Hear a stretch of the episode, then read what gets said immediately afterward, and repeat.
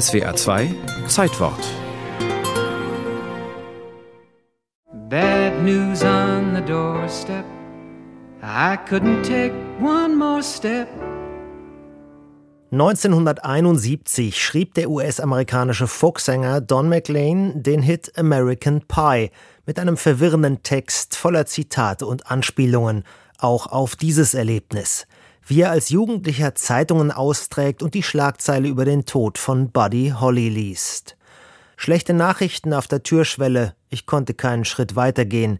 Etwas berührte mich tief im Inneren an diesem Tag, als die Musik starb. But something touched me deep inside the day the music died. His beautiful songs because he sang many beautiful ballads. He didn't just sing, you know, rockers. He did those better than anybody.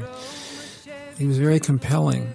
Er schrieb wunderschöne Songs, tolle Rockstücke, aber eben auch Balladen. Er konnte einen regelrecht fesseln. So beschrieb Musiker Don McLean 2015 in einem Radiointerview die Wirkung, die Buddy Holly auf ihn als Teenager hatte. Oh,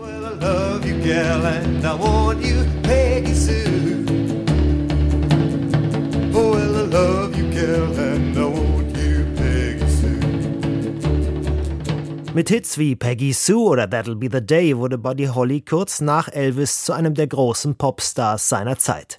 Im Gegensatz zum verruchten Presley war er der saubere Rock'n'Roller. Eltern mussten keine Angst haben vor diesem netten Jungen mit haartoller Hornbrille und zu großem Anzug. Doch zugleich vermittelte er Jugendlichen mit mitreißenden Tanznummern ein bisschen Rebellion steckt in euch allen.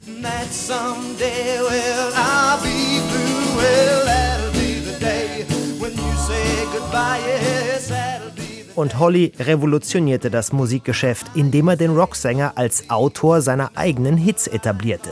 Sein Einfluss ist bis heute gigantisch. Seine Lieder wurden oft nachgespielt. Die Stones und die Beatles waren Fans, auch Bob Dylan. Der besuchte sogar ein Konzert dieser unheilvollen, für die Musiker körperlich zehrenden Wintertour durch den Mittleren Westen, nur wenige Tage vor dem Flugzeugabsturz.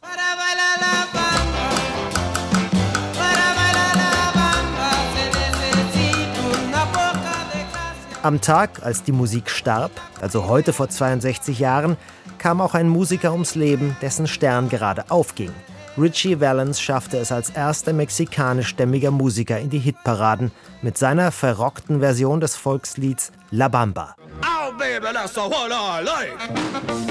J.P. Richardson Jr. schließlich, Künstlername The Big Bopper, war ein berühmter Radiodisc-Jockey, der auch als Musiker Erfolg hatte.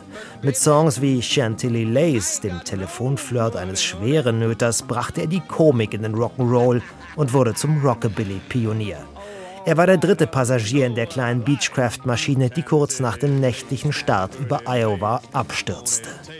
Der Pilot hätte nie abheben dürfen. Er war völlig übermüdet und nicht für den Instrumentenflug ausgebildet, den man bei den miserablen Wetterbedingungen hätte beherrschen müssen.